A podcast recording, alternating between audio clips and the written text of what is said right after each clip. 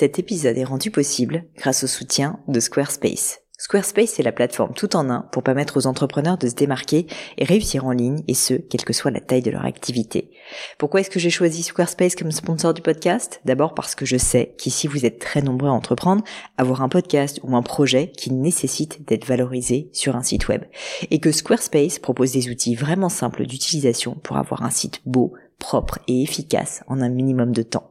Quelques exemples de fonctionnalités, des templates de sites web personnalisables et adaptatifs pour créer des sites beaux et design en un temps record, l'outil email, le nerf de la guerre pour développer votre activité et communiquer avec vos clients, ou encore leur outil SEO intégré pour émerger sur Google sans être un produit métier. Alors si vous voulez donner à votre business toutes les chances de se développer, je ne peux que vous recommander d'aller sur le site squarespace.com. En plus, Squarespace vous offre moins 10% sur votre première commande de site web ou de domaine avec le code Pauline. N'hésitez pas et rendez-vous sur squarespace.com, code Pauline.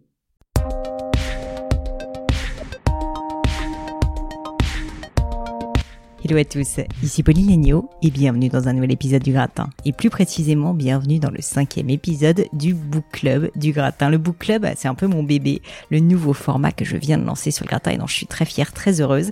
Et surtout, je suis hyper contente parce que vous avez été vraiment très, très nombreux à participer à ce fameux challenge du Book Club, à lire ou à relire Antigone de Jean Anouilh, Jonathan Livingstone Le Goéland aussi, découvrir Essentialism de Greg McKeown ou encore Mensonge de Samaris, les cinq premiers livres du Book Club. Pour ça, je voulais juste prendre quelques instants, vous dire un immense merci vous dire que j'espère que ça vous a aidé, que ça vous a plu tout simplement, ou que ça vous a intéressé. Avant de parler du livre du jour, petit récap rapide de comment ça se passe pour le book club. C'est très simple, vous allez voir pour ceux qui n'ont encore jamais participé. Tous les premiers dimanches du mois, je vous dévoile le livre que j'ai sélectionné pour le book club. Ce sont des livres qui, je l'espère, vont susciter la réflexion chez vous, qui vont parfois vous étonner et qui sont censés nous faire aspirer à voir plus grand. Quoi qu'il arrive, ce sont des livres qui nous poussent à réfléchir et à devenir une meilleure version de nous-mêmes. En tout cas, je l'espère. Ça peut être de la littérature, de la philosophie, des essais, pourquoi pas des biographies ou d'autres genres. Je suis ouverte à tous les styles, du moment que ce sont des livres inspirants et qui méritent, je trouve, d'être partagés. Vous avez à chaque fois un mois pour lire le livre et échanger avec la communauté du gratin sur cet ouvrage. Est-ce que ça vous a plu ou pas? Oui, non. Pourquoi? Est-ce qu'il y a des citations qui vous ont particulièrement marqué? Ce qu'il a suscité comme réflexion chez vous? Un petit point pour ceux qui n'auraient pas réussi à lire les derniers livres que j'ai présentés dans le mois en cours. Ne vous inquiétez pas, c'est pas grave du tout. Le plus important, c'est de participer. Mieux vaut tard que jamais. Donc même si vous lisez pas le livre à venir dans le mois de février, eh bien ne vous inquiétez pas, il vaut mieux le faire plutôt que d'abandonner si jamais vous n'êtes pas dans les temps. Quand vous aurez terminé le livre, donc, j'aimerais vraiment avoir vos remarques ou réflexions sur l'ouvrage. Mettez-les moi sur mes réseaux sociaux, sur LinkedIn, sur Instagram en particulier. Vous pourrez me retrouver à Pauline Legno tout attaché. Taguez-moi et mettez le hashtag Le Gratin Book Club tout attaché. Ça me permet de vous retrouver et puis ensuite de partager à toute mon audience vos citations et euh, vos opinions sur le livre en cours.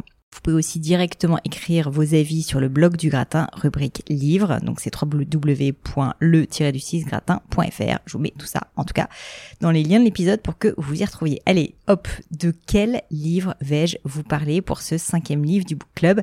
Bah, Laissez-moi d'abord vous donner un petit peu de contexte pour ce choix. J'étais partie euh, à la fin du mois de janvier, j'avais prévu de partir en vacances et donc évidemment je voulais un bouquin qui soit un bouquin passionnant, un bouquin qui soit un roman, un livre divertissant, un livre qu'on commence et qu'on n'arrive plus à poser, un page turner comme disent nos amis américains, bref, un roman qui nous donne vraiment envie de lire et qui nous fasse réfléchir quand même un petit peu en même temps. Alors quoi de mieux pour ce faire que de vous proposer un genre nouveau que j'ai encore jamais abordé sur le book club, à savoir le roman Mais pas n'importe lequel, je vous rassure, parce qu'aujourd'hui, je vous embarque au Moyen Âge dans une brillante intrigue qui se déroule dans une abbaye et qui est menée par une main de maître par le génialissime auteur italien Umberto Eco. Alors Umberto Eco est un auteur que j'ai toujours beaucoup admiré pour sa plume, pour son amour des lettres, pour son humour aussi, vous allez voir qu'il est très malicieux. Chacun de ses romans peut se lire à différents niveaux, en l'occurrence ici celui d'une intrigue policière, d'un roman historique aussi, ou mieux d'une réflexion sur le pouvoir de la culture. Parce que pour moi, Umberto Eco est vraiment l'un des plus grands auteurs de notre temps et qui joue brillamment avec la polysémie, avec le langage. Avec ce roman magistral, il parvient à deux réalisations assez dingues, je trouve. D'abord, redonner ses lettres de noblesse à un genre souvent décrié, à savoir le polar, et ensuite à nous divertir assez intensément grâce à une intrigue exaltante, tout en nous faisant profondément réfléchir.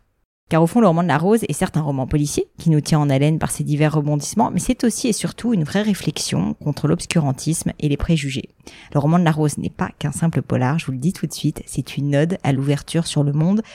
Une phrase qui, je crois, résume assez bien la position de l'auteur sur la nécessité de distiller du doute dans nos croyances culturelles et nos croyances personnelles. Il dit « Je me sens peu sûr de ma vérité, même si j'y crois ». Si je vous parle concrètement de l'intrigue, elle se déroule à l'époque des grandes hérésies et des plus belles heures de l'Inquisition. Guillaume de Baskerville, c'est notre héros. où le livre, vous verrez, est truffé de références malicieuses. Et ici, on comprend que Umberto Eco fait un clin d'œil au fameux chien des Baskerville, donc le livre du célèbre Conan Doyle, auteur, vous l'aurez compris, de Sherlock Holmes. Donc ce cher Guillaume de Baskerville est accompagné de son jeune élève, Atso de Melk, pour se rendre à un congrès dans une abbaye. Jusque-là, vous allez me dire rien d'anormal au Moyen Âge, mais quand ils arrivent, l'agitation est à son comble, un drame vient de prendre place puisque le corps inerte d'un moine mort a été retrouvé au pied de l'abbaye. Et c'est là que commence notre enquête. Celle-ci va mener Guillaume et Atzo de rebondissement en rebondissement durant sept jours, découpés en sept chapitres, et dans toutes les parties de l'abbaye à l'exception de la bibliothèque, renfermant des livres sacrés qui leur est interdite. Je ne vais pas vous en dire beaucoup plus pour ne pas vous dévoiler les secrets de notre intrigue. Il ne vous reste maintenant plus qu'à découvrir par vous-même les mystères du roman de la rose. Bonne lecture à tous.